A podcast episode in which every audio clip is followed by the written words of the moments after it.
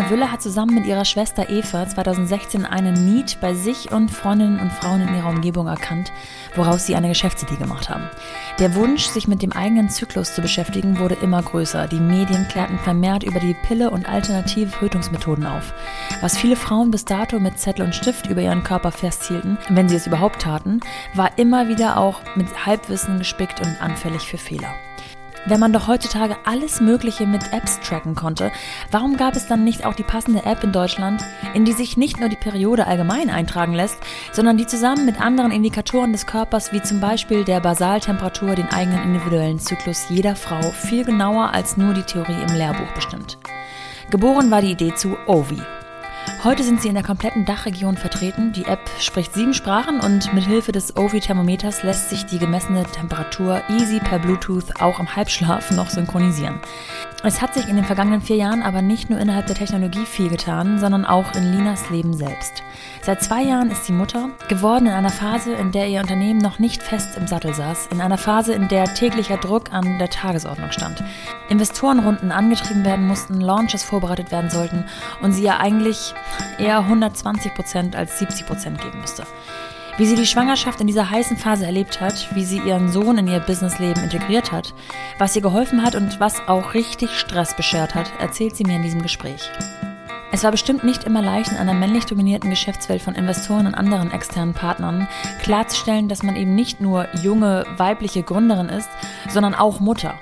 Oder ebenso, dass man nicht nur Mutter, sondern auch noch Geschäftsfrau ist. Viel Spaß mit Lina Wüller von Ovi.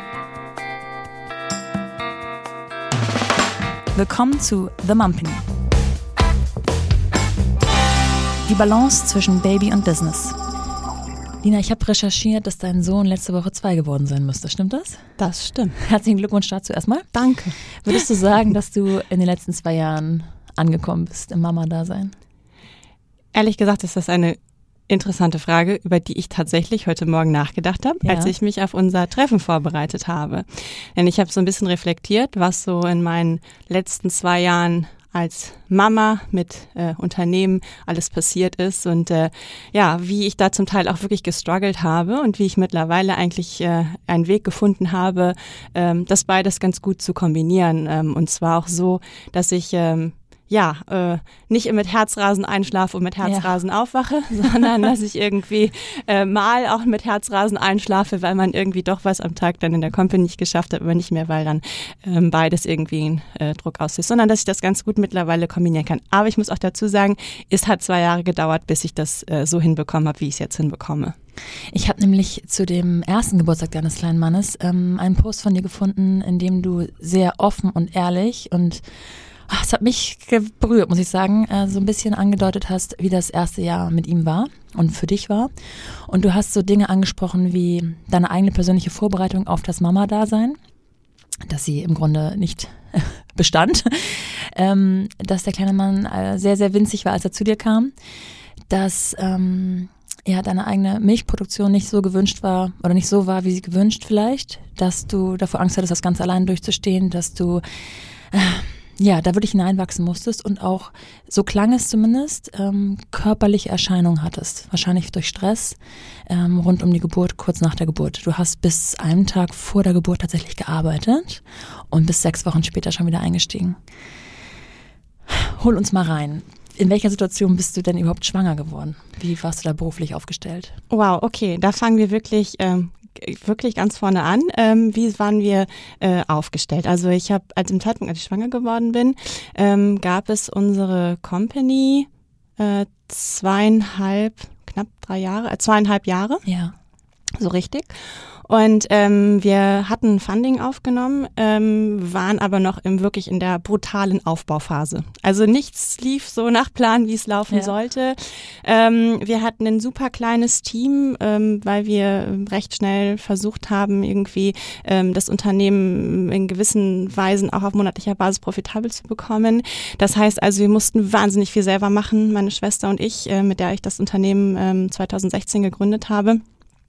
Und ähm, ja, es war auf jeden Fall jetzt nicht die allerbeste äh, Ausgangslage, um in Ruhe in Anführungszeichen äh, diese Schwangerschaft zu genießen und äh, in ja. Ruhe ein Kind in die Welt ähm, zu begleiten, sondern es war wirklich so, ähm, ja, es war Feuer am Dach und äh, ich wurde schwanger, was nicht ungeplant war, aber auch jetzt nicht geplant. Ja. Es war, es lief eigentlich so ab, dass ich gesagt habe, ui, wenn wir jetzt nicht aufpassen, dann ü, kann es natürlich ja. sein, dass ich jetzt schwanger werde. Und ich hatte es kaum ausgesprochen. Ich habe zwei Wochen später einen positiven Schwangerschaftstest in der Hand gehalten. Also ich sage immer so, wir kriegen natürlich auch äh, von vielen Frauen mit, dass es lange dauert, bis sie schwanger werden. Ich denke immer, dass jede Schwangerschaft und jedes Kind, ähm, was zustande kommt, ein großer Segen ist. Von daher habe ich mich sehr glücklich geschätzt, dass es dann auch so schnell geklappt hat. Und ich habe gesagt, egal wie, ich schaffe das irgendwie. Und äh, der große Vorteil war, dass ich natürlich ein Unternehmen mit meiner Schwester zusammen habe, ähm, dass sicherlich eine Schwester auch nochmal ein ganz anderes Verständnis ja. für so eine Situation mitbringt und das nochmal ganz anders auffangen kann als das eventuell ein ähm, normaler Businesspartner vielleicht oder Businesspartnerin vielleicht tut. Ja, und von daher habe ich gesagt, okay, dann äh, müssen wir das jetzt alles irgendwie unter einen Hut bekommen. Und ähm, was da auf einen, glaube ich, zurollt, ist ein, einem in so einem Moment, glaube ich, überhaupt nicht äh, bewusst. Und ähm, mir war das auch nicht bewusst.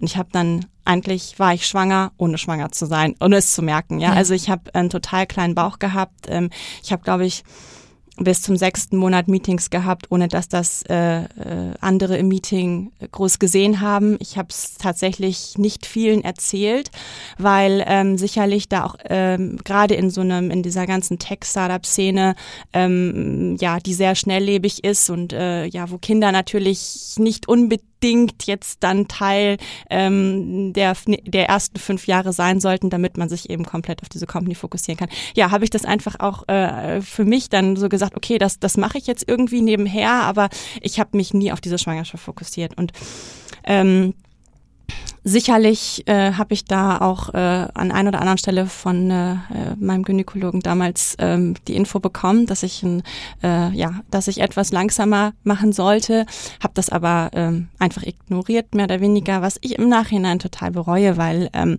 es gibt natürlich nichts Wichtigeres, als auf sich auf seine Gesundheit und vor allem auf eine Schwangerschaft zu fokussieren. Ja. Und ich würde auch alles, die ganze Schwangerschaft, wenn ich nochmal schwanger werden sollte, anders machen diesmal. Ähm, oder also ich bin nicht schwanger, aber wenn es nochmal so sein sollte. Ja. Und ähm, genau, und entsprechend äh, äh, war ich dann auch überhaupt nicht vorbereitet. Also ich habe wirklich dieses Business einfach priorisiert, was auch gar nicht anders ging, ja, weil wir hatten ähm, eine App im Markt, wir hatten eine Hardware angefangen zu produzieren, wir hatten zehn Produkte gerade gelauncht, wir hatten das erste, das erste Team aufgebaut, wir waren operativ komplett in allen Themen involviert und ähm, wir hatten Kapital aufgenommen von Investoren und ähm, mein Anspruch ist es, wenn man eben wie Fremdkapital verwaltet, dass man das optimals verwaltet und am besten da was für den Investor natürlich ähm, langfristig rausholt. Und ähm, entsprechend ist der Druck natürlich auch hoch, weil man das unbedingt selber schaffen will, aber natürlich auch von, von externen entsprechend hoch. Ähm, ich muss aber dazu sagen, dass wir auch sehr nette und sehr verständnisvolle Investoren haben, die mich sehr unterstützt haben, auch äh, als ich dann eben, äh, als das eben alles rauskam und äh, ich dann gesagt habe, ich muss jetzt mich einmal auf diese Schwangerschaft und das Kind am Anfang konzentrieren. Genau, aber ähm, nochmal um deine, auf deine Frage einzugehen und auf den Post, auf den du gerade angespielt hast. Ähm, ja, das war so nach dem ersten Jahr und da habe ich das alles mal reflektiert und es ist tatsächlich so gewesen, ähm, ich ähm, hatte dann meinen Geburtstermin im Januar, Ende Januar, ähm, habe dann äh, ganz am Ende äh, zum Glück äh, erst äh, nicht zwischendurch eine, eine Komplikation bekommen, sodass das dann vier Wochen eher ähm, auf die Welt geholt wurde.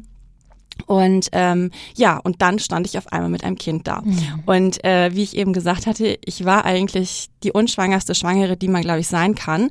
Und lag dann da auf einmal Anfang Januar mit einem äh, ja, zwei Kilogramm Baby oh, im Arm ja. im Krankenhaus und ähm, musste gucken, wie ich das jetzt kombiniert bekomme. Und ja, und so ist das äh, zusammenfassend gewesen. Also es war jetzt wirklich ähm, ja, es ist ein wunderschönes Ereignis gewesen, ja, aber es hat auch äh, körperlich wahnsinnig an mir gezerrt jetzt nachwirkend. Ich hatte ähm, eine Facialis Parese, das ist so eine Lähmung im Gesicht. Ja. Äh, wenn du, du sitzt mir gerade gegenüber, ein bisschen habe ich es ja. immer noch. Es ist bis heute nicht weggegangen. Ähm, das ist das bedingt ist, durch Stress oder ja, es ist ähm, durch Hormonen, also das nennt man unmittelbar nach der Schwangerschaft, wird das als Mona Lisa Syndrom bezeichnet. Ja. Ähm, das ist äh, bedingt durch Stress, ähm, durch ähm, plötzliche Hormonumstellung, was natürlich im Kaiserschnitt, den ich hatte, äh, nochmal verstärkt ist, weil dann plötzlich äh, ja die Schwangerschaft abgebrochen wird, in Anführungszeichen. Ähm, ja, also das ist äh, sicherlich auf viel Stress zurückzuführen gewesen, den ich während der Schwangerschaft hatte, den ich während der Geburt hatte und den ich dann so in der ersten Zeit nach der Geburt hatte. Und ähm, das habe ich aber alles in Kauf genommen und deswegen muss ich jetzt mit den Konsequenzen natürlich leben. Mhm. Dein kleiner Mann war aber gesund, auch wenn er etwas zu früh oder früher als geplant auf die Welt gekommen ist. Also das ja. war schon mal abgesichert? Genau, also das war, das war alles abgesichert und ich glaube, wenn ich in irgend, zu irgendeinem Zeitpunkt auch nur die geringste Annahme bekommen hätte, dass da irgendwie äh, was nicht in Ordnung ist, dann hätte ich sofort auf die Notbremse getreten. Also ähm, ich habe mich einfach nur körperlich total verausgabt, ja. äh, was sich natürlich dann auch äh, auf das Kind natürlich mit auswirkt irgendwie, ja. Und deswegen ähm, ist das natürlich auch nicht das, äh, das, was man machen sollte. Ja. Aber es war einfach zu der Zeit nicht anders möglich für uns. Und ähm, ja, von daher, ich bin total happy. Ähm, mein kleiner Sohn Levi, der hat sich total gut entwickelt, der ist äh, total gut drauf. Ähm, auch die anfängliche, ähm, ja, diese Zartheit, die er am Anfang hatte, die mich sicherlich auch gestresst hat, weil ich überhaupt nicht wusste, wie mit so einem kleinen zarten Wesen irgendwie umgehen äh, sollte jetzt, ähm, hat er auch ganz schnell aufgeholt. Von daher mh, mm, ist das alles in perfekter Ordnung und da bin ich auch sehr happy, dass sich das alles gut, äh, ja, dass sich das so gut entwickelt hat und dass ich da auf der Seite ganz stressfrei bin. Du hast gesagt, dass du ähm, schon bewusstermaßen deine Schwangerschaft jetzt nicht an die große Glocke, gerade im Business-Kontext, nicht an die große Glocke gehängt hast. Gab es da so Überlegungen, dass du vielleicht konfrontiert wirst mit ähm, so Aussp ja, was heißt Aussprüchen, aber mit Meinungen, die nicht verstehen konnten, dass du, die doch eine Ovulations-App mit ihrer Schwester gegründet hat oder erfunden hat, ausgerechnet jetzt das Baby in diese Zeit legt? Also waren das so Gedanken in deinem Kopf, dass man dir das vorwerfen könnte, in Anführungsstrichen? Mm, ich glaube, es hatte eher damit zu tun, dass wir, ähm, also wir sind ein, ähm, ich, wir haben ja, wir haben ja Fremdkapital aufgenommen. Das heißt also, dieser gesamte, ähm, diese gesamte Case ist eigentlich nur mit Fremdkapital möglich, so richtig zu, aufzubauen und dann auch ähm, weiterhin zu skalieren.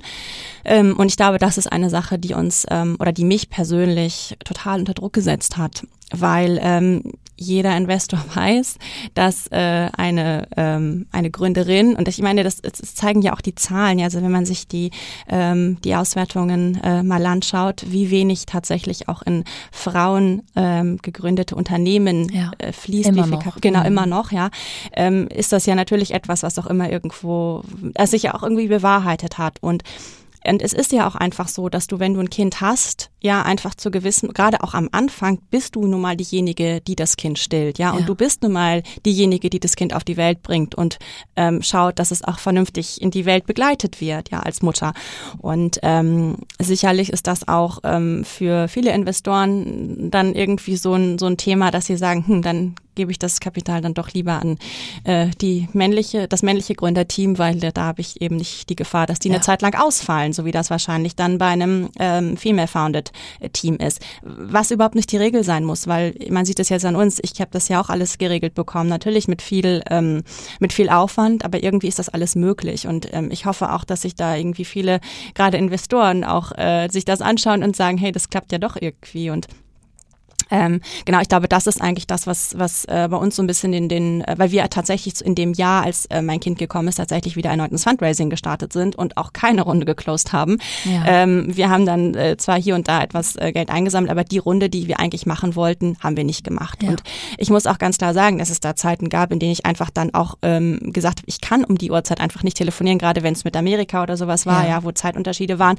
Ich gesagt habe, oh, das ist schwierig und, und das hat man natürlich gemerkt, oder oh, bist du natürlich jetzt eingeschränkt eingeschränkter und kannst dich jetzt nicht zu 300 Prozent auf die Company gerade fokussieren. Und es ist alles irgendwie gut gegangen am Ende des Tages, aber sicherlich, ähm, ja, ist das, ist das Kinderkriegen in einem Venture gefundeten ähm, oder Venture Capital gefundeten Unternehmen schon eine Challenge. ja. ja. Wie sieht dein Sicherheitsnetz aus? Also du hast ähm, gesagt, du hast bis einen Tag vor der Geburt gearbeitet. Wusstest du, also war das ein geplanter vorgezogener Kaiserschnitt oder war das dann spontan? Also hast du geplant, so lange noch bis zur Geburt gearbeitet oder hat es sich ergeben? Ähm, also das war so, ich habe über Weihnachten, also mein Kind ist Anfang Januar gekommen und ich habe über Weihnachten so eine Komplikation bekommen und bin dann ins Krankenhaus ähm, äh, gekommen, bin dann da alle 48, oder ja alle 48 zu unserem Check-up äh, ja. gewesen und dann wurde nach einer Woche entschieden, ähm, oh das äh, wird wahrscheinlich vorverlegt ähm, und dann wurde ein paar Tage später gesagt, okay jetzt ist an der Zeit, äh, ah, okay. dass wir ähm, den Eingriff machen. Und ähm, ich hätte aber sonst auch wahrscheinlich, ähm, so wie ich mich kenne, wahrscheinlich, wenn montags der Kaiserschnitt gewesen wäre, bis freitags gearbeitet. Das sollte jetzt aber auch überhaupt gar keine Glorifizierung äh, von meinem, meiner Art sein, sondern eigentlich eher, ähm, äh, ja, eigentlich ist es, wenn ich jetzt zurückblicke, nicht das hätte ich es anders machen sollen, ich hätte mir die Zeit nehmen sollen. Aber das ist eben auch so eine Sache, ja. Also äh, wenn du, ähm, wenn du ein Unternehmen hast und damals haben wir auch noch entsprechend ähm, mehr Anteile an dem Unternehmen gehalten, dann ist das natürlich auch alles eine Frage, kann sich das dein Unternehmen zu dem Zeitpunkt leisten? Und ähm, nimmst du eben etwas von dem Kapital und ermöglicht dir dadurch ähm, sechs Wochen lang in Mutterschutz zu gehen ja. oder drei Wochen danach in, in Elternzeit äh, zu gehen oder äh, in drei Monaten oder wie, wie lange auch immer. Also das ist eben auch so eine Frage und das ist etwas, was dich natürlich auch unter Druck setzt, weil du eben sagst, so nee, das ist eigentlich alles dafür da, in diese Company zu investieren ja. und das bedeutet eben nicht, dass du zu Hause bist, sondern dass du hier am Start bist und äh, diese Company baust und genau, das sind alles so, so Fragen, die du dann hast und warum, warum du natürlich dann wieder eine Entscheidung dafür triffst, natürlich mit dem Team vor Ort zu sein. Ne? Wie groß war Ihr Team zu dem Zeitpunkt? Wir waren, als ich das Kind bekommen habe, zu sechst. Zu sechst. Mhm. Alle wussten Bescheid, alle wussten, dass es losgeht. Ähm, hattest du dir einen Plan gemacht, sechs Wochen richtig rauszunehmen? Hat es sich ergeben? Genau, das hatte, meine Schwester hat mir das dann verordnet. Ja. also das Kind war da und ähm, dann hat sie gesagt, pass auf, ähm, du bist jetzt raus. Äh, wir hatten das natürlich vorher geregelt. Also es ist jetzt nicht so, dass ich das Kind bekomme und dachte, ups, ja. jetzt bin ich irgendwie nicht mehr da. Sondern wir hatten Monate davor eine vernünftige Planung gemacht, weil wir natürlich wussten, es kann immer mal was passieren und ich bin jetzt ad hoc irgendwie weg. Ähm, meine Schwester hat damals ähm, quasi meinen Aufgabenbereich mit übernommen und äh, wir haben an einigen Stellen auch, sind wir auch runtergefahren, muss ich jetzt einfach sagen, weil wir einfach gesagt haben, da haben wir jetzt die Kapazitäten nicht für, wir priorisieren jetzt andere Dinge. Und ähm, das Team hat auch viel mit aufgefangen, was wir zu dem Zeitpunkt hatten. Also das war echt total stark und äh, total äh, total empowering, wie die die alle mitgezogen haben, muss ich sagen. Ähm, genau, da haben wir einfach einen guten Plan gemacht und ab dem Zeitpunkt ähm, lief das dann auch. Wir haben viel outgesourced natürlich an, an andere Dienst, an externe Dienstleister und ähm, dann war es so, dass wir ähm, ein Event hatten ähm, und meine Schwester sagte, bis zu dem Event bleibst du zu Hause. Und wenn du möchtest, kannst du das erste Mal wieder äh, zurückkommen also zu diesem Event und dann gucken wir weiter. Und dann habe ich mich auch gut gefühlt und bin da hingegangen und ähm, ja, und da bin ich dann wieder eingestiegen, eingestiegen. weil ich gemerkt habe, oh, das funktioniert. Und ich muss auch sagen, am Anfang ist es einfacher, weil wenn du so ein Zeug lässt, ja. das weißt du ja auch, am Anfang ist es irgendwie, das schlafen dir noch viel und du kannst ihn Ertrage haben oder irgendwie auch mal in den Kinderwagen legen, wenn du was machst anstrengender wird's ja dann, wenn die so wuselig werden ja. ne? und bei dir auf dem Schoß sitzen wollen und irgendwie du nicht mehr irgendwie parallel am Laptop arbeiten kannst. Ja. Hast du, ähm, du, du wohnst in Hamburg, aber deine Familie ist nicht, also du kommst nicht ursprünglich aus Hamburg, deswegen vermute ich mal, dass deine Familie nicht in Hamburg lebt. Wie sieht da die Unterstützung aus? Familie, ähm, vielleicht extern? Genau, also wir kommen ursprünglich aus einem aus einer kleinen Ortschaft, ähm, eine halbe Stunde vor Münster gelegen. Ja sind dort aufgewachsen. Unsere Eltern wohnen auch noch äh, im Münsterland und äh, deswegen ähm, sind die hier nicht immer äh, zu greifen. Ähm, ich habe meine, ich habe meine Unterstützung geholt damals. Ähm, ich habe eine Kinderfrau recht früh äh, mit äh, zu mir quasi in den Haushalt genommen, ja. äh, die morgens kommt und ähm, abends geht äh, und die mein Kind aufpasst und auch aktuell immer noch aufpasst, weil aufgrund von Corona habe ich ja. letztes Jahr äh, dann gesagt, oh, wenn ich jetzt hier irgendwie wegen Kita-Schließung zu Hause bleiben muss, dann funktioniert hier gar nichts mehr. Und deswegen ist sie nach wie vor für meinen Sohn da und das ist quasi mein, mein Support, den ich habe. Ähm, ich habe aber eine äh, Regel ähm, irgendwann etabliert, dass ich glaube, ich will immer mehr Support haben, als ich eigentlich brauche. Ja, dass wenn dann jemand nicht kann, dann ähm, ja. habe ich immer noch jemand anders und ich muss sagen, meine Mutter hilft äh, an allen Enden. Ähm, dadurch, dass ich mit meiner Schwester das Business habe, können wir uns das ganz gut aufteilen. Ähm, ja, also von daher, äh, mein Sohn wird durchaus von vielen unterschiedlichen äh, Personen immer betreut, aber das ist auch gut ähm, und der, äh, dem geht es total gut dabei. Ja. Ist das etwas, also wenn du äh, so von deinem Business erzählst und wie du als Businessfrau sozusagen agierst, dann könnte ich mir vorstellen, dass Hilfe annehmen nicht unbedingt, also dann ist man ja oft eher die Person, die selber machen will. Ist das etwas, was du lernen musstest, Hilfe anzunehmen, bezogen aufs Kind, oder ähm, fiel es dir da sehr leicht? Oh, das ist eine total gute Frage. Wenn ich das jetzt gerade überlege, fiel es mir bei meinem Kind total leicht. Schön. Weil mhm.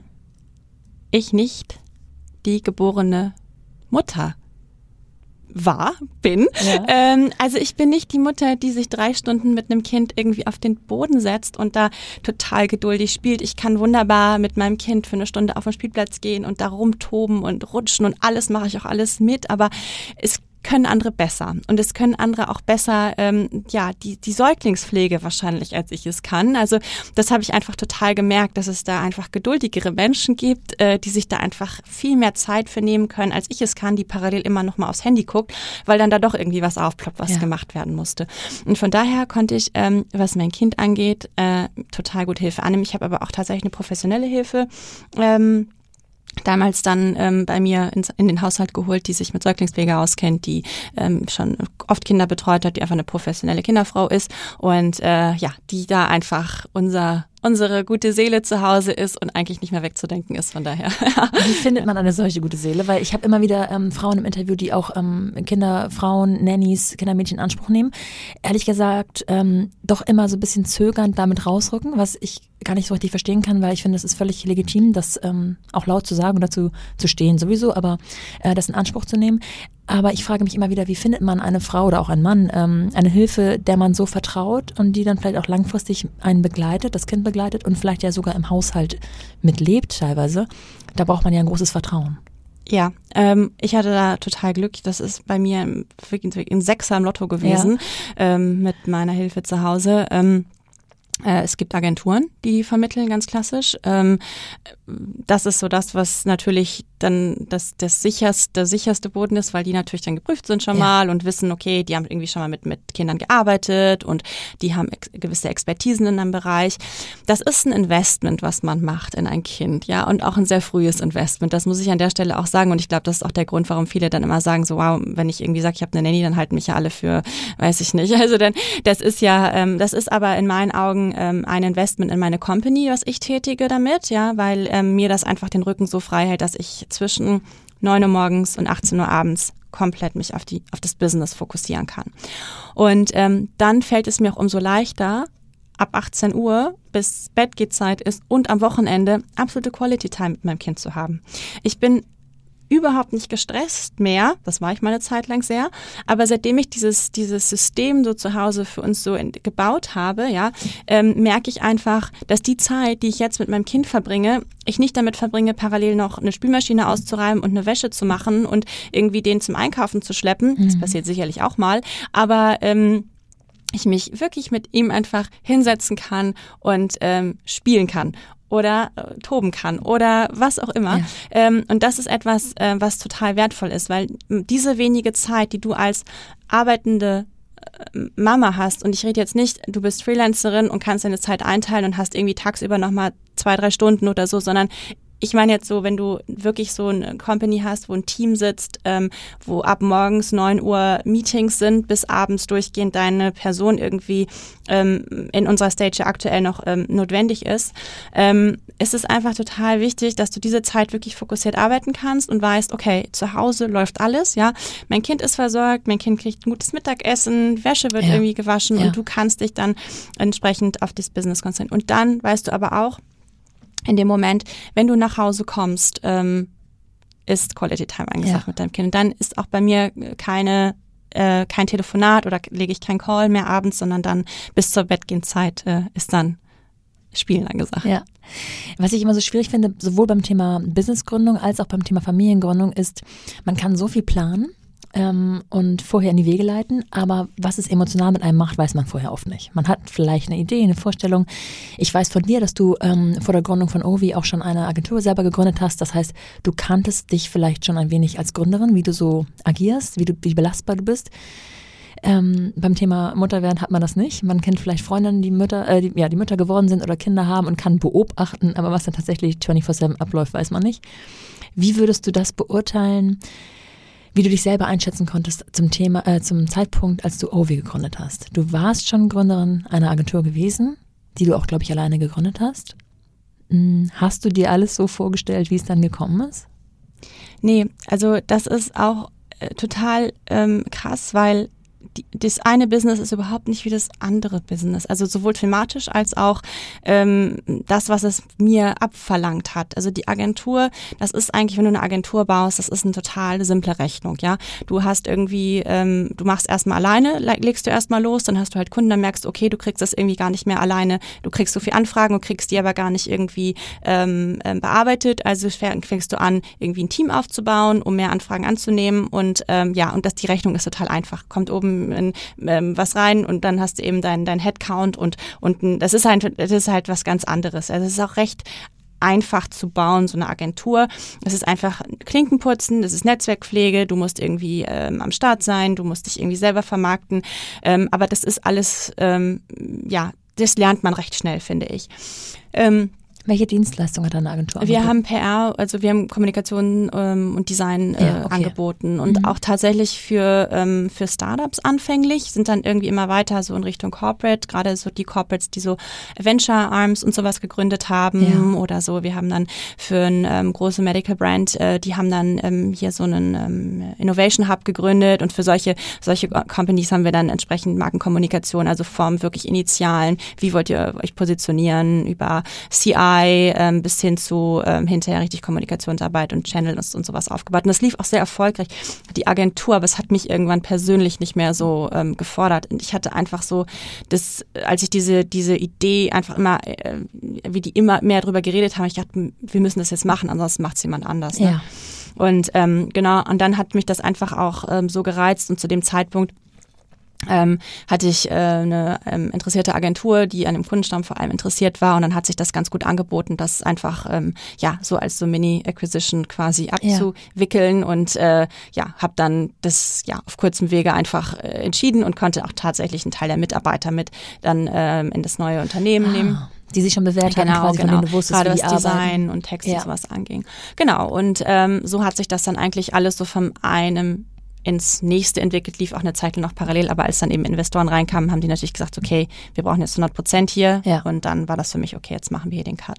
Und dann ist aber tatsächlich, als dann, als dann das, äh, als Ovi dann gestartet ist, ähm, ja, A, ist das eine ganz andere Materie gewesen. Auf einmal haben wir Produkte hergestellt, wir haben auf einmal Apps entwickelt und ähm, das war eben dann nicht mehr nur eine, eine Dienstleistung, die du irgendwie anbietest, sondern das war auf einmal was mit, wir mussten Lager anmieten, wir mussten ja. Produktionsstätten finden, äh, wir mussten äh, ganze Logistik ähm, auf einmal aufbauen. Also es war wirklich, äh, wir mussten Zertifizierung machen für unsere Produkte, wir mussten die App zertifizieren. Ähm, auf einmal kamen Customer Care Anfragen rein, weil das irgendwas nicht funktioniert ja, hat. Äh, wir mussten Vermarktung machen, weil natürlich so keiner was von diesem Produkt mitbekommt. Also es war, es ist auf eine ganz andere Art von Business aufbauen, als eine Agentur zu bauen. Das ist nicht, dass eine Agentur nicht anspruchsvoll ist. Wenn du eine riesen Agentur hast, dann ist das, ist das immens, was du da auch an stemmen musst. Aber es ist eine andere Art von von, Stress nochmal, weil du eben im Ausland produzierst, äh, ja. ins Ausland fliegen musst, ja. da die Sprache nicht sprichst. Also, also da konnten wir echt, da haben wir, sind wir, da haben wir, sind wir zwei Jahre lang echt häufig auf die Nase geflogen. Und das kannte ich aus der Agentur eigentlich nicht, weil da habe ich was angefangen, da war ich mir recht sicher, wie das eigentlich funktioniert und da ging der Plan recht schnell auf. Also ja. da habe ich auch Fehler gemacht, aber da ging der Plan recht schnell auf. Aber am Anfang von Ovi, da ging erstmal gar nichts auf. Über, über ganz lange Zeit. Und bevor es weitergeht, möchte ich euch unseren heutigen Supporter vorstellen. Das ist Inferno Ragazzi. Inferno Ragazzi ist ein Hamburger Modelabel, das mit seinen bunten Farben und extrovertierten Klamotten ein kleines bisschen California Beach Feeling auf unsere tristen Straßen zaubern will. Und somit genau das Richtige für alle ist, die den bunten Lifestyle lieben. Ganz neu gibt es jetzt auch die von vielen Fans lang ersehnte Kids Collection für alle Minis zwischen 3 und 14 Jahren. Die Kollektion umfasst mega süße und dabei super coole Sweater und Shirts im typischen Inferno-Style aus reiner Bio-Baumwolle und immer auf 100 Stück limitiert, also schnell sein lohnt sich. Alles zu finden online auf www.infernoragazzi.com oder im Laden in der Schanze Hamburgs. Schaut auf jeden Fall mal vorbei, wenn ihr eine Prise gute Laune gebrauchen könnt. Die Jungs sind immer gut drauf, super herzlich und hilfsbereit, kann ich aus eigener Erfahrung berichten. Im Store in der Juliusstraße gibt es außerdem noch ein ganz besonderes Highlight für die Kleinen. Dort können Sie nämlich mit ein wenig Unterstützung, wenn nötig, im Creative Lab Ihre ganz eigenen Basics selbst designen und zum Beispiel selbst aussuchen, welcher Aufdruck an welche Stelle kommen soll. Dabei können Sie sich völlig austoben und ich kann euch sagen, dabei kommen manchmal die wildesten Kreationen heraus, wenn man die Kids selbst entscheiden lässt. Ganz getreu dem Motto Never Perfect, Always Awesome. Und jetzt zurück zu meinem heutigen Gast. Ich würde das gerne ein bisschen runterbrechen. Mhm. Du hast ähm, das Thema weiblichen Zyklus immer mehr ins Bewusstsein gerufen, selber, deine Schwester ebenso. Ihr habt euch ausgetauscht über, nehme ich die Pille, nehme ich die Pille nicht? Hm, was macht die Pille eigentlich mit mir? Und so ist dieser Gedanke gereift, dass man das doch irgendwie als App anbieten muss, um andere Frauen mehr darüber aufzuklären, wie überhaupt der eigene Körper funktioniert. Ist das richtig? Genau, also meine Schwester, die hat tatsächlich ähm, die Pille noch nie vertragen ja. und sich darum immer um alternative Verhütung äh, gekümmert oder musste sich darum immer kümmern. Und ähm, hat immer erzählt, ja, ich geb, es gibt hier ein Thermometer und da messe ich meine Temperatur morgens, dann trage ich das in die Kurve ein, aber mal auch nicht und ähm, und so weiter. Und äh, also für die war das halt dieses, dieses die, sie wusste immer, ey, die Pille geht nicht, es muss, ich muss mich um irgendwie um andere Dinge bemühen. Ja. So, und ich habe ewig die Pille genommen und habe dann mit 28 irgendwann gesagt, so, nee, irgendwie, keine Ahnung, du optimierst hier in jeder Hinsicht so deinen Lifestyle gerade, ja. äh, versuchst eine regelmäßige Routine, was, was Sport angeht, äh, zu, zu etablieren, versuchst deine Ernährung irgendwie ein bisschen gesünder zu, äh, zu stricken und äh, dann passte das irgendwie alles mit den Hormonen nicht mehr und plus die Medien haben damals einfach auch wahnsinnig viel aufgeklärt zu dem Thema und ähm, dann haben wir einfach zusammengesessen und gesagt so, wie, also es gibt dieses, Therm ich habe mir dann auch ein Thermometer damals gekauft und ähm, zum Beispiel ich so, wie, wieso gibt es eigentlich keine App, wo man das erst tracken kann ja. und wieso zum Beispiel, Thermometer sind doch nicht so schwer herzustellen, ist noch kein Thermometer mit einer App ja. connected, ja. Das ist eigentlich äh, es war eigentlich eine total banale Idee. So, und dann haben wir halt recherchiert und es stellte sich dann tatsächlich heraus, dass der, dass die Temperatur das wichtigste oder das, der wichtigste Datenpunkt ist, neben anderen Körpersignalen, um deinen Zyklus auszuwerten. So, und dann haben wir halt gesagt, okay, es kann doch eigentlich nicht so schwer sein, das äh, zu bauen haben wir gedacht. Also haben wir gedacht. Und äh, dann haben wir gesagt, okay, wir müssen das, wir müssen das mal ausprobieren. Wir müssen uns diese, wir müssen uns diesen Markt angucken. Und dann hat sich da einfach ein Riesenmarkt äh, für uns entpuppt, ja, im Bereich äh, ähm, alternative Verhütungsmittel, aber eben natürlich auch der Kinderwunschmarkt, ja. weil ähm, wir haben das eigentlich damals so gesehen, hey, wir müssen eigentlich der Frau einen ähm, Fertility oder Health Coach an die Seite geben, ab dem Zeitpunkt, wenn du deine Periode hast, ja, sollst du dich eigentlich bewusst mit dem Thema reproduktive Gesundheit auseinandersetzen und bewusste Entscheidungen treffen für oder gegen die Pille, für oder gegen äh, äh, die Ovi-App und, und das Thermometer. Ähm, also, dass du einfach anhand von Daten weißt, wie funktioniert eigentlich mein Körper. Mhm. Habe ich regelmäßige Zyklen? Habe ich unregelmäßige Zyklen? Wenn ich regelmäßige Zyklen habe, dann ist die Methodik, die wir anbieten, die auch ähm, auf einem ähm, erforschten Regelwerk übrigens basiert, eine, ähm, eine gute Alternative, wenn du einen regelmäßigen Lebensstil hast. Wenn du natürlich jetzt äh, irgendwie 16 bist und nur Party machst, dann sagen wir auch, oh, dann ist das vielleicht nicht die, die Lösung für dich. Ja. Aber im Grunde ähm, ist es einfach, wollen wir einfach ähm, erstmal, dass sich Frauen frühzeitig anfangen, damit zu beschäftigen und dann einfach auch äh, zum Gynäkologen oder zur Gynäkologin zu gehen und zu sagen, hey, was habe ich eigentlich für Möglichkeiten? Weil ich kenne es aus meiner Vergangenheit, und auch von vielen ähm, Freundinnen, äh, die zu ihren Gynäkologen, Gynäkologinnen gegangen sind und äh, einfach pauschal die Pille verschrieben bekommen haben, ohne dass irgendwie mal nachgefragt wurde, ob das überhaupt notwendig ist zu dem Zeitpunkt. Und ich glaube, dass da heutzutage einfach viel mehr Fragen gestellt werden müssen, auch ähm, auf Seite der, ähm, der, äh, ja, äh, der Frauen. Und ähm, ich glaube, es ist auch genauso wichtig, dass Frauen sich frühzeitig mit ihrer reproduktiven Gesundheit auseinandersetzen, um eben zu erfahren, bin ich überhaupt in der Lage, noch im späteren Alter Kinder zu kriegen, wenn ich jetzt noch keine will? Habe ich genug Eireserven überhaupt, um irgendwie erstmal eine Karriere zu machen und dann vielleicht erst mit 36 oder 37 schwanger zu werden? Bei einigen geht es vielleicht dann gar nicht mehr, weil die einfach auch frühzeitig feststellen können, dass irgendwie in ihrer reproduktiven Gesundheit was nicht in Ordnung ist. Und all das sind so Themen gewesen, die wir gesagt haben, wow, die wollen wir, das wollen wir mit irgendwie shapen. Und die, der einfachste Weg ist es, seinen eigenen Zyklus erstmal ähm, zu beobachten. Und dazu haben wir eben die App entwickelt, Medizinprodukt, ähm, in Kombination mit einem äh, Bluetooth-Basalthermometer. Ähm, das Basalthermometer ist deshalb wichtig, weil es auf zwei Nachkommastellen genau misst, ähm, also einen genauen Wert ausspuckt, ähm, was deine Aufwachtemperatur betrifft. Diese Temperatur wird dann an die ähm, App übertragen und dann kannst du weitere Körpersignale wie Ausflussverhalten ähm, und so weiter tracken. Und dann berechnet der Algorithmus eben deine fruchtbaren und nicht fruchtbaren Tage. Und das ist mittlerweile sehr ausgereift, diese App. Also wir sind da, haben da mittlerweile verschiedene Modi integriert, also Frauen, die wirklich sich damit verhüten wollen, können einen Empfängnisregelungsmodus ähm, so nennen wir es aktuell, auswählen. Ähm, wir lassen die App jetzt auch noch in einer höheren Klasse zertifizieren, zum offiziell zum Verhütungsmittel zertifizieren. Und dann haben wir ähm, eben Modus eingebaut, äh, der Frauen hilft, ihren Kinderwunsch äh, zu erfüllen, also der eben voraus, also eine, eine ähm, äh, eine Berechnung im Voraus macht, wann der Eisprung wahrscheinlich stattfindet. Kombinieren das mittlerweile mit anderen Produkten wie Ovulationstests, Schwangerschaftstests und so weiter. Ja. Also da hat sich äh, diese, diese App ist mittlerweile sehr ausgereift. Und, du hast gerade gesagt, ähm, die Basaltemperatur ist eines der wichtigsten Merkmale sozusagen. Ähm, Leider wird da nur so wahnsinnig oft ein Fehler begangen. Mhm. Also in der Anwendung der, der, der Messung quasi in eure App hilft eben dadurch, dass das Temperaturmessgerät sofort per Bluetooth connected ist mit der App und eben auf diese genaue Nachkommastelle und ich glaube auch ähm, mehrere Minuten sogar die Temperatur misst, da möglichst genaue Angaben zu machen. Ne? Man soll das nicht irgendwann am Tag machen, sondern morgens nach dem Aufstehen, damit man ungefähr die gleichen Konditionen hat, in Anführungsstrichen. Korrigiere mich, wenn ich hier was Falsches das erzähle. Ist, das, erzählst du, das erzählst du richtig. Also es ist wichtig, dass die sogenannte Basaltemperatur erfasst wird. Das ist deine Aufwachtemperatur am Morgen, wenn du noch im Bett liegst, also gerade aufgewacht bist. Ja. Du solltest vorher nicht aufstehen, du solltest nicht zur Toilette gehen, sondern du solltest unmittelbar, wenn du im Bett liegst, messen. Ähm, genau, wir haben dieses, unser Thermometer misst drei Minuten. Ähm, das beruht noch ähm, auf einem älteren Regelwerk, ähm, was ähm, erforscht wurde.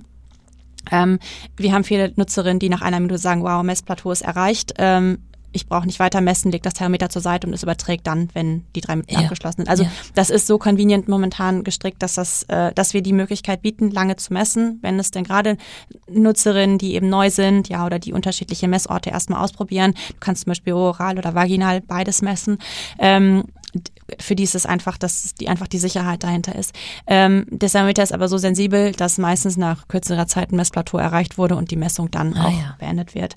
Ähm, von daher ist das mit den drei, das ist so, eine, so ein altes Regelwerk. Da optimieren wir auch gerade nochmal die Hardware ähm, für die Zukunft, dass es schneller geht mit der Messung und trotzdem richtig gemessen wird. Jetzt hast du gesagt, es ist eigentlich so eine banale Idee, aber in der Erklärung merkt man schon, was da alles dran hängt. Und ähm, ihr seid jetzt keine Techies im äh, üblichen Sinne und ihr seid auch keine Medizinstudenten. Das heißt, ihr habt eine super Idee. Ihr seid irgendwo auch Zielgruppe eurer eigenen Idee, aber die Umsetzung bedarf ganz, ganz vieler verschiedener Menschen mit viel Fachwissen wie geht man daran? Also ihr sitzt, ich stelle mir vor, ihr sitzt zusammen, ihr ähm, äh, denkt immer wieder drauf rum und kommt nicht von dieser Idee weg und sagt, okay, wir müssen das jetzt machen, jetzt oder nie. Je schneller wir sind, desto besser. Eventuell denkt gerade schon jemand anders drauf rum. Wie geht man dann vor? Wen ruft man als erstes an? Wie entwickelt man, wie findet man heraus, wer äh, das Produkt entwickelt und auch die App? Ja, das ist, ähm, das ist eine gute Frage. Das ist tatsächlich so, dass da wahnsinnig viele Komponenten und, und wahnsinnig viele äh, ja, äh, Bereiche irgendwie ähm, erforderlich sind, um so ein Produkt zu bauen. Ähm, ich glaube, wenn wir damals ähm, tatsächlich gewusst hätten, was da auf uns zukommt, hätten wir es wahrscheinlich gar nicht gemacht. Äh, ich, war, ich glaube, es war ganz gut, dass wir ja. da so sehr naiv waren und gesagt haben, okay, wir machen das jetzt einfach mal. Ähm, ich erinnere mich, dass wir, also wir haben damals zusammen gewohnt, meine Schwester und ich. Und ich weiß, dass wir in der Küche saßen und äh, mit einem ähm, ja, Kindergartenfreund telefoniert haben, der ein Ingenieur ist, und gesagt haben, sag mal, kannst du uns ein Thermometer bauen, wenn du einzelne Teile bestellst, damit und mal irgendwie so ein Prototyp in der App, um ja. mal zu gucken, ob irgendwie irgendwas überhaupt übertragen wird. Der hat gesagt, ja, ja klar, ist kein Problem, das kann ich euch bauen.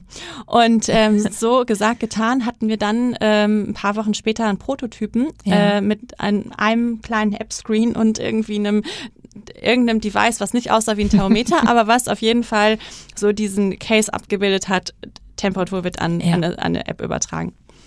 Und ähm, dann sind wir einfach so vorgegangen. Ähm, wir haben damals in Fundraising gegangen äh, auf Slides. Also wir hatten diese Idee und haben gesagt, wir haben auch einen Plan dahinter. Wir haben, also ja, du, wie du eben schon gesagt hast, du musst einfach anfangen zu telefonieren. Du musst einfach äh, und immer weiter fragen. Also du, du hörst halt 50 Mal Nein, ja, ja, Von, von jemandem. Und dann beim 51. Mal sagt jemand vielleicht. Dann hörst du wieder. und dann sagst du so, okay, vielleicht, das ist ja schon mal super. Das ist ja schon mal viel besser als Nein. Dann äh, hast du da irgendwie einen Lichtblick. Und dann machst du halt weiter und dann äh, connectet die Person dich nochmal mit einer, und ja. dann hast du die Person, die dir äh, mit eventuell der App wie du eine App entwickelst, weiterhilfst. Nein, wir hatten natürlich ein Netzwerk und auch durch meine ähm, Agentur ähm, hatte ich sicherlich schon den ein oder anderen Kontakt, um was äh, um die Softwareentwicklung ähm, erstmal äh, ja an eine professionelle Agentur zu geben, die uns damit hilft.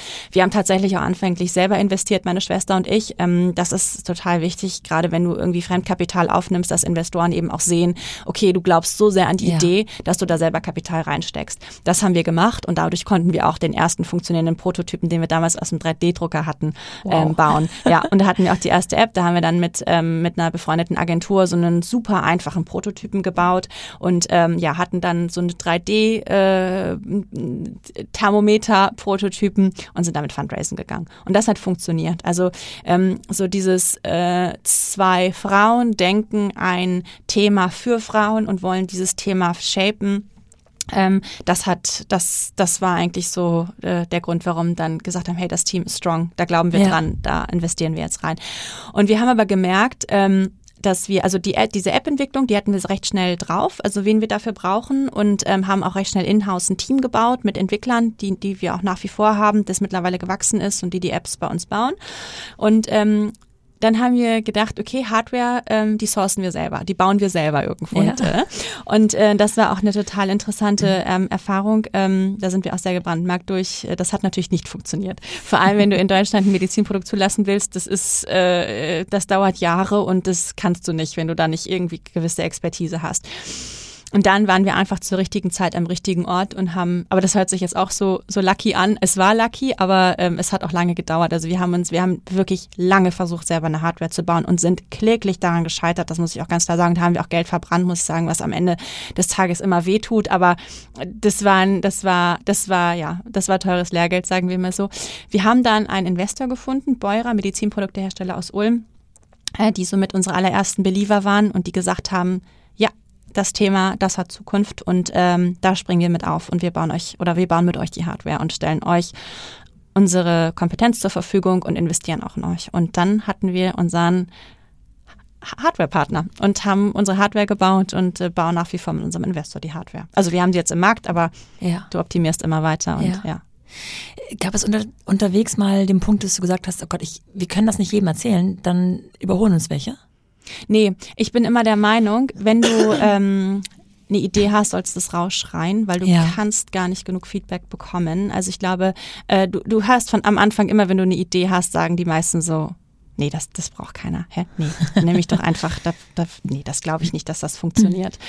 Ähm, und du musst einfach so überzeugt sein davon, ähm, dass du dass, also du musst einfach wissen oder für dich entscheiden, hey, diese, das ist, das ist so relevant, ja, dieses Thema und dieses Produkt, ähm, das wird gebraucht da draußen und dann ziehst du das durch, weil du kriegst ganz viele, ganz viele, die sagen so, das ist zu, zu krass oder das ist eine Nummer zu, zu hoch oder das, das schafft ihr nicht oder sowas, das hörst du ganz oft. Ähm, ich bin der Meinung, dass du das vielen Leuten erzählen solltest, gerade auch deiner Zielgruppe, ähm, um einfach zu hören, was da draußen überhaupt gebraucht wird und was nicht. Also wir haben auch ein Produktspektrum entwickelt, neben unserer Hardware, ähm, was so Women Care Produkte anging das kam überhaupt nicht an. Also das war auch für uns so ein Investment, was, äh, wo wir viel probiert haben, was marketingtechnisch hinterher für uns ganz interessant war, weil wir über die Produkte, ähm, die wir dann auch zum Teil im Handel verkauft haben, ähm, äh, die App natürlich und das Thermometer entsprechend ähm, ähm, ja das als Marketingfläche einfach nutzen konnten. Ähm, aber da haben wir uns zum Beispiel auch total verzettelt, weil wir dafür einfach überhaupt nicht bekannt waren und einfach gemerkt haben, hey, wir als Tech-Unternehmen brauchen jetzt nicht mit mit Bio-Tampons irgendwie um die Ecke kommen. Ja. ja. also das war das das und das sind so Sachen, da glaube ich einfach, wenn man wenn wir zu dem Zeitpunkt auch noch mehr gesprochen, so wie wir es damals mit dem mit der Hardware und der App gemacht hätten, hätten wir da wahrscheinlich auch andere Produkte entwickelt. Ah, ja. ja. Äh, zu dem Zeitpunkt, als ihr angefangen habt und dann auch tatsächlich in den Markt eingestiegen seid, gab es in Deutschland schon Apps zum Tracking des eigenen Zyklus, aber noch nicht mit diesem ähm, also schon gar nicht mit dem, mit dem, äh, mit der direkten Übertragung der Temperatur oder auch mit diesen zwei mh, hm, Zielgruppen, nämlich einmal die, die verhüten wollen und einmal die, die tatsächlich einen Kinderwunsch haben, ne? Also ihr wart da echte Vorreiter, oder? Ja, also was äh, die Kombination ähm, Medizin-App, also Zyklus-App und ähm, Connected Device angeht, waren wir die Ersten hier, auch in Europa. Ja. Es sind irgendwie kurz darauf so ein paar auch gestartet in dem Bereich. Ähm, äh, was es zu dem Zeitpunkt gab, waren diverse Period-Tracking-Apps und auch Apps, ja. die irgendwo irgendwie einen Eisprung berechnet hatten. Was wir bei denen aber gesehen haben, als wir die Idee hatten und viele haben halt gedacht, hey, es gibt doch schon solche Apps, warum macht ihr jetzt nochmal so eine App? Der Grund war, dass ähm, die nicht nach einem ähm, anerkannten Regelwerk ausgewertet haben, sondern dass die einfach gesagt haben, okay, erster Tag der Periode plus 14 Tage, hm, Pi mal Daumen könnte das der Eisprung sein. Ja. Und das einfach äh, überhaupt nicht auf ähm, täglich eingepflegte Daten neu berechnet haben, sondern ähm, diese Berechnung total vage war. Und ähm, dieses Regelwerk, ähm, das heißt ähm, NFP, natürliche Familienplanung, ja. ähm, auf dem unser Algorithmus äh, beruht, ähm, das ähm, erfordert, dass die Frau täglich Daten ähm, trackt, also dass sie täglich die Temperatur misst, dass sie sich täglich anschaut, wie ist die Beschaffung meines Cervixstamms. Das hört sich kompliziert an, aber man hat relativ schnell den Dreh raus, wenn man sich einmal damit beschäftigt. Und ähm, wir sind da an so einem Punkt angekommen, wo wir irgendwann gesagt haben, okay, wenn wir diese Datenpunkte in dem gewissen Modus, mit in dem sie wirklich verhüten will, nicht haben, ja, dann spucken wir ihr einen fruchtbaren Tag aus. Einfach nur, auf, um Nummer sicher, weil die Freundin, die verhüten, um auf Nummer sicher zu gehen. Wir gesagt haben, das, was wir in, in anderen Apps gesehen haben, das fanden wir das fanden wir schwierig einfach, äh, weil das einfach die Frauen in unser und das ist auch der Grund, warum das bei vielen Gynäkologen und Gynäkologinnen immer wieder auf Kritik stößt, weil die eben diese ganz anfänglichen Apps als Benchmark haben und ähm, da einfach nie ein vernünftiges Regelwerk implementiert wurde, sondern die als reine Period-Tracking-Apps eigentlich im Markt waren aber dann irgendwie umfunktioniert wurden von den Nutzerinnen ja. als äh, ich plane damit irgendwie oder ich werde damit irgendwie auch verhüten und das ist natürlich und das ist schwierig und darum war es das ist auch ein großes Thema ähm, da auch ähm, ja entsprechend äh, zu zeigen, dass es eben nach einem äh, entsprechenden Regelwerk auswertet und auch entsprechend Gynäkologen dafür dann äh, zu gewinnen. Also es ist immer noch äh, wahnsinnig viel Aufklärungsarbeit, weil es ist auch äh, ist auch nicht einfach mal eben so, ich nehme die Pille und gut ist, sondern man muss sich mit diesem Thema beschäftigen. Ja. Und jeder Mensch ist individuell. Ne? Und jeder ist individuell. Ja. Kaum ein Körper läuft nach, genau. nach Lehrplan. Genau, ja. Ähm, man kann schon merken, dass man, ähm, dass ihr euch da wirklich reingefuchst habt. Ähm, kannst du, ich, ich gehe da jetzt so drauf ein, weil ich so herausfinden will, was für einen Druck auf dir gelastet haben muss, bis zu dem Zeitpunkt, dass du schwanger wurdest. Also ich glaube, lange Working Hours, so mit deiner Schwester zusammen, ist sicherlich, hat sicherlich Vor- und Nachteile, kann ich mir vorstellen. Ähm, ihr seid ein gutes Team, seid wahrscheinlich sehr ehrlich, ehrlicher, als man vielleicht unter Freunden oder Arbeitskollegen sein kann. Aber ähm, sicherlich auch Reibungspunkte, die man mit nach Hause nimmt. Du hast gesagt, ihr habt sogar zusammen gewohnt. Ist das, ist das so eine, und hinzu kommt noch, dass ihr zum ersten Mal mit Investoren gearbeitet habt und du hast schon angedeutet, dass das nochmal einen ganz anderen Druck auslöst, wenn man weiß, man verwaltet das Kapital anderer, die an einen glauben. Ist das sowas, wo du sagen würdest, ich konnte damit anders zu Bett gehen, noch bevor ich Mutter war, als jetzt, wo ich noch dieses kleine Wesen an meiner Seite habe, ähm, auf das ich auch irgendwie aufpassen muss? Oder hat sich das nicht geändert? Oh ja, das ist, ähm, das ist ja das, was wir an, anfänglich auch ähm, schon mal gesagt hatten. Das ist mir heute Morgen eigentlich, als ich mich darauf vorbereitet habe, irgendwie so bewusst geworden. Also was für ein immenser Druck da eigentlich in den letzten zwei Jahren so auf einem äh, ja lag. Ähm, also es ist so, dass, ähm, äh, also um, um nochmal vielleicht ganz kurz um dieses Thema meiner Schwester einzugehen, wir wohnen nicht mehr zusammen. Ja. Wir haben die ersten, als wir die Company gegründet haben, haben wir, wir haben, glaube ich, ein halbes Jahr insgesamt zusammen gewohnt und dann habe ich gesagt, okay, wenn wir das jetzt zusammen hier machen, ja, dann muss sie eine eigene ja, Wohnung haben, weil ansonsten äh, hat das hier, entweder sind wir dann keine Schwestern mehr oder es passiert was anderes, aber das funktioniert dann nicht. Also haben wir uns dann beide eine eigene Wohnung gesucht. Ähm, genau. Ähm, um jetzt nochmal auf und, und auch das Thema mit meiner Schwester, äh, ja, es gibt immer, es ist super mit der Schwester zu gründen, aber wie du schon sagst, ähm, du bist brutal ehrlich zueinander und ähm, du sagst einfach die Dinge so, wie sie dir gerade durch den Kopf gehen und äh, das machst du natürlich mit einem, ja, mit einer äh, Co-Founder oder Co-Founderin, die nicht deine Schwester ist oder Bruder ist, äh, wahrscheinlich nicht, sondern da überlegst du nochmal, wie adressierst du das Thema jetzt. Ähm, wir haben aber eine Regel bei allem, ähm, was wir äh, irgendwie, also wir verstehen uns 90 Prozent der Zeit äh, bombastisch und haben die gleichen äh, Ideen von allem, was wir tun und äh, zielen immer auf ein Ziel und das machen wir uns auch mal wieder klar. Wir steuern auf ein gemeinsames Ziel zu. Wenn wir uns mal streiten, ja, dann haben wir die Regel, gehen wir nicht mit dem Streit ins Bett. Also ja. dann rufen wir uns, egal wie spät es ist und egal wie lange wir arbeiten, wir klären dieses Gespräch noch am Abend, damit wir am nächsten Morgen, wenn wir wieder starten, komplett frei sind von diesem ja. Problem, was wir hatten. Und das funktioniert. Und das ist eine Regel, die haben wir erarbeitet. Ähm, meine Schwester und ich, wir hatten auch eine Zeit lang einen Coach, mit dem wir regelmäßig ähm, zusammen gesessen haben, um uns einfach auch als Schwestern und Gründerinnen ja. weiterhin zu optimieren. Und ähm, das sind einfach so Sachen, die wir da zusammen uns äh, festgelegt haben, wo wir uns aligned haben. Und das klappt total gut. Und äh, von daher wissen wir, wenn wir uns streiten, kein Problem. Wir klären das und morgen sieht die Welt wieder wieder alles ist alles wieder gut. Genau.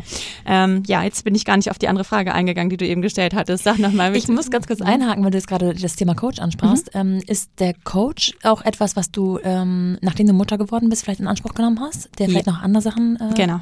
Ah, ja, schön. Der ist tatsächlich in unser äh, Leben gekommen, nachdem ich versucht habe, Company und Kind äh, zu jonglieren. Ja. Und ähm, ich gemerkt habe, wow, ähm, wir haben hier irgendwie so viele Themen und meine Schwester ist wirklich der mein biggest Supporter in allem, was wir tun.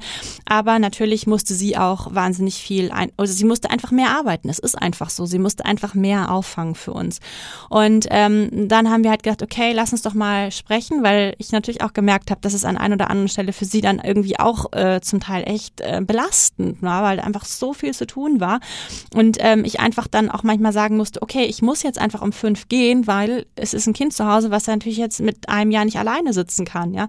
Und und dann hat zum Teil irgendwie der, die Hütte gebrannt und ich war dann einfach weg. Und äh, natürlich irgendwie verfügbar, aber natürlich ist es was anderes, wenn du ein Problem vor Ort löst mit einem Team und das irgendwie zusammen durchsteht, als wenn dann irgendwie einer abhaut und so fühlt es sich ja an. So ist es nicht, aber so fühlt es sich dann an.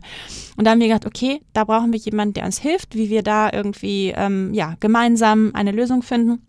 Und das hat er dann gemacht. Und ich sag mal so, das ist wirklich so best invested money, sich da jemanden ähm, reinzuholen. Es gibt auch viele, die einem, also man muss da wirklich die, den richtigen Fit finden. Wir haben, ich glaube, zwei ausprobiert und der dritte wurde es dann.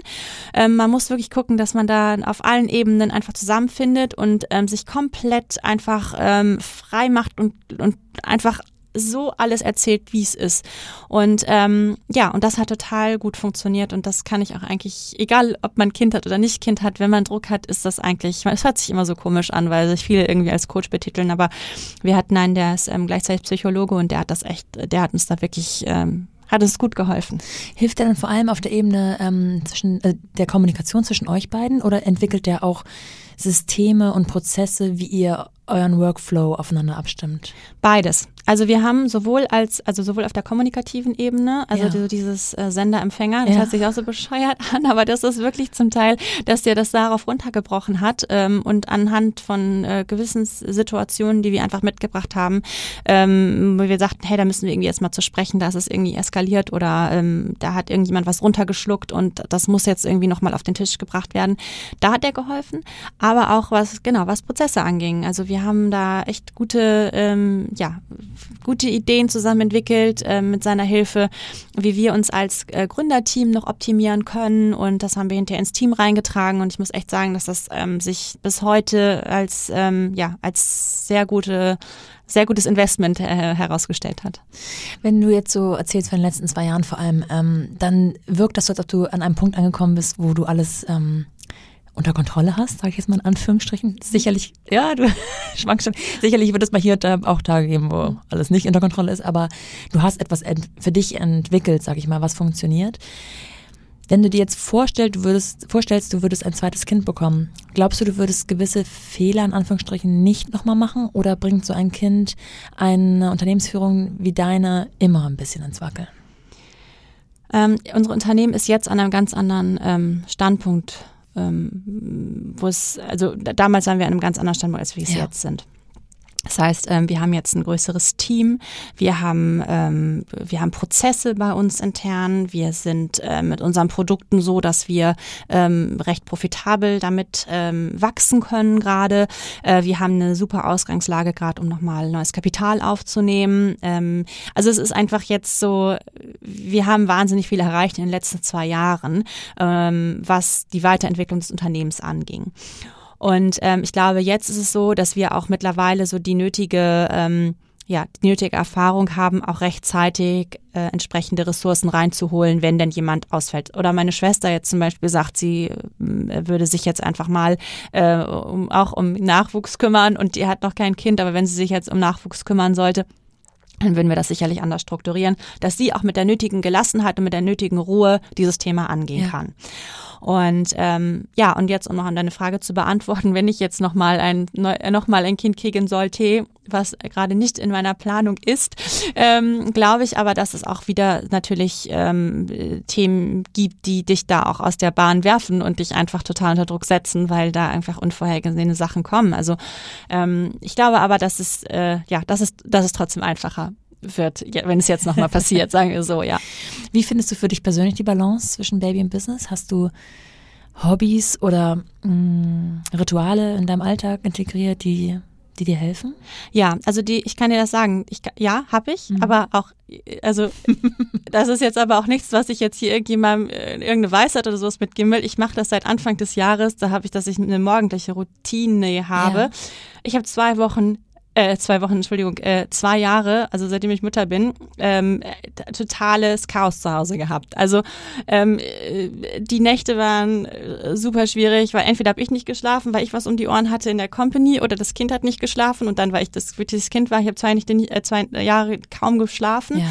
Und ähm, hatte auch überhaupt gar keine Routine, habe mich schlecht ernährt, habe äh, mich wenig bewegt und habe wirklich nur immer versucht, den Moment, sei es in der Company oder sei es zu Hause, irgendwie zu meistern. Ja. Also ich war nur im Survival-Mode, sagen wir mal so. Und ähm, ich habe dann ähm, im letzten Ende letzten Jahres ähm, haben wir recht früh unsere Planung für dieses Jahr angefangen und ähm, das war total gut, weil ich habe das äh, parallel zu meiner eigenen Planung irgendwie gesetzt. Ich habe gedacht, okay, immer wenn ich jetzt was für die Company plane, nehme ich mir immer noch mal eine halbe Stunde hinten dran und plan mein Leben mit meinem Kind zu Hause. Ja. Einfach auch, um meinem Kind da entsprechend äh, die nötige Ruhe zu geben, was es zum Glück bekommt, weil es zu Hause eben entsprechend ne, einen Rahmen hat. Aber um, um meinem Kind eben auch die nötige Ruhe zu geben, wenn ich dann da bin. Und ähm, deswegen, ähm, ich habe jetzt keine tollen Tipps oder so. Also ich glaube, ich bin die Letzte, die hier irgendeiner Mutter irgendwelche Tipps geben könnte. Ähm, aber ich habe einfach für mich irgendwann ähm, entschieden, dass ich jetzt gesagt habe, ähm, dass ich also morgens einfach mir die Zeit nehme, die ich ähm, brauche für mich und äh, stehe jetzt irgendwie mal um Viertel vor sechs auf. Ähm, mein Kind wacht dann irgendwann um sieben, halb acht auf. Ja, das ist schwer. Also du ich guckst sagen. es ist es ist es ist so schwer und ja. es ist es ist jeden Morgen äh, muss ich auch irgendwie immer noch mal snoosen, weil es auch nicht immer sofort klappt und aber es klappt. Äh, ich habe immer ich habe mir gesagt, wenn es jetzt erstmal dreimal die Woche klappt, super, ja. ja? Und irgendwann klappt es viermal die Woche und dann klappt es vielleicht mal wieder nur einmal die Woche, aber es ist okay. Ja, also also irgend und irgendwann klappt es dann vielleicht regelmäßig. Es braucht eine gewisse Zeit, bis du eine Routine hast. Und ähm, aber was ich dann in der Stunde mache, das habe ich mir nicht irgendwie strukturiert. Also ähm, ich koche mir einen Kaffee und ich setze mich manchmal hin. Ähm, ich habe seit zwei Jahren kein kein Buch richtig mit also mit mit Verstand gelesen. Ich habe immer mal gelesen, aber nie so richtig mit Verstand und mich da so reingedacht. Das mache ich jetzt gerade morgens mal. Und ähm, ich äh, nehme mir vor, irgendwie mich morgens irgendwie meine Viertelstunde zu bewegen, egal wie es ist, ja. Und ich rede jetzt nicht davon, irgendwie ein fancy High-Intensity-Training oder sowas zu machen, aber einfach mal wieder so, um sich selber so ein bisschen Zeit ja. zu geben. Und ähm, ich glaube, das Wichtigste ist einfach, dass man da einfach sich nicht auch noch einen zusätzlichen Druck auflädt, indem man, indem man sagt, ähm, äh, okay, du hast dir jetzt vorgenommen, jeden Tag musst du um Viertel vor sechs aufstehen und du musst das und das und das machen, sondern sagst, hey, es tut dir doch eigentlich total gut, wenn du morgens mal eine Stunde Zeit hast. Probier das doch einfach mal aus. Und das probiere ich gerade aus. Und ob das klappt, wir können uns ja irgendwann mal wieder treffen. Dann sage ich dir, ob ich das durchgezogen habe oder nicht. Aber momentan fühlt sich's gut an und ich kann es an einigen Tagen einhalten, an anderen Tagen dann nicht. ich finde es ehrlich gesagt einen ganz großartigen Tipp, ähm, weil das ein bisschen zusammenfasst, dass man sich nicht, also wir neigen ja dazu, ähm, New Year's Resolutions zu machen und dann ab morgen ändert sich alles und dann aber jeden Tag und für immer. Anstatt zu sagen, hey, kleine Steps, ne, Baby Steps, Step by Step, ich nehme mir kleine, kleine ähm, Berge vor und am Ende ähm, erklimme ich dann eventuell den großen. Ähm, das ist dieses Thema gnädiger mit sich selbst zu sein, ist, glaube ich, deutlich gesünder als ähm, sich gleich den großen Berg vorzunehmen und daran zu scheitern. Das, äh, ja, I agree. Und das ist äh, genau der, der Punkt. Und ähm, ich glaube, also wenn du mich da, wenn wir hier vor einem Jahr gesessen hätten, hatte ich, hatte ich sicherlich auch New Year's Resolutions und da hätte ich dir wahrscheinlich gedacht, ja, ich habe mir das jetzt das und das und das vorgenommen und das und das und das und das klappt jetzt auch, aber das wahrscheinlich wäre das mit einem hohen Preis wieder verbunden gewesen, die man dann zahlt. Und da bin ich einfach ein bisschen gelassener geworden, glaube ich. Ja. Und äh, Gelassenheit ist eigentlich das, was ich mir vorgenommen habe für dieses Jahr. Das klingt nach einem schönen Ende, aber ich gucke einmal in meine Notizen, weil ähm, ich will nichts vergessen haben. Ach so, My Taxi habe ich jetzt ausgelassen. Hat bestimmt eine Menge äh, Learning bei dir hervorgerufen, bei so einem Startup wie My Taxi ja, zu. Ja, sicherlich, was ganze Tech-Thematik äh, und App-Entwicklung angeht, ja. Ah, ah, ah, ah. Eigentlich habe ich alles, was ich wissen wollte.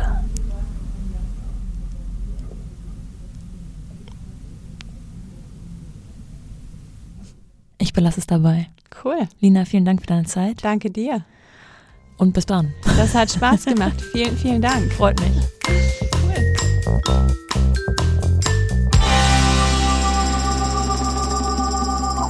Lina und ich haben nach der Aufnahme noch eine Weile weitergeredet und festgestellt, dass Müttergründerinnen noch immer viel zu viele Steine in den Weg gelegt werden. Für sich erstmal festzulegen, dass das Muttersein beruflich nicht nur einiges erschweren, sondern auch ein echtes Asset sein kann, ist nur der Anfang eines Bewusstseins, das in dieser Gesellschaft noch deutlich herausgearbeitet werden muss dass Dinge wie Mutterschutz, Elternzeit und vor allem Elterngeld zwar grundsolide Ansätze sind, die wir anderen Ländern sicherlich voraus haben, aber die in einem fortschrittlichen Land wie Deutschland, das Gründerinnen und Gründer doch eigentlich unterstützen will, jedoch auch noch optimierbar ist. Hört dafür auf jeden Fall auch nochmal in die Follow-up-Folge mit Sandra Runge, in der wir zumindest auf ein paar eurer Hörerfragen eingehen konnten, die zu diesem Thema passen. Ich bedanke mich bei Lina dafür, mal Einblicke zu geben, wie man ein Unternehmen aufbaut und den Weg, es erfolgreich zu machen, nur geht, wenn man auch ein Support-System hat, welches man sich ganz klar auch leisten können muss. Denn Vollzeit-Business und Vollzeit-Baby zu balancieren, hat bisher noch niemand geschafft. Das muss man auch einfach mal so ehrlich sagen. Bis dahin, eure Nora.